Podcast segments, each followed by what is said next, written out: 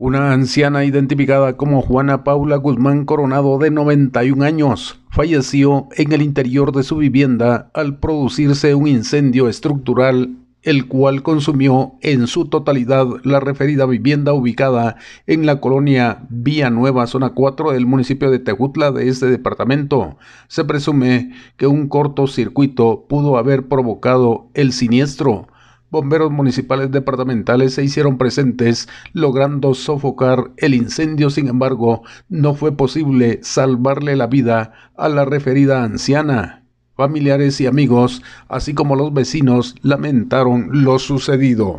Desde emisoras unidas en San Marcos, informa José Luis Vázquez, primera en noticias, primera en deportes.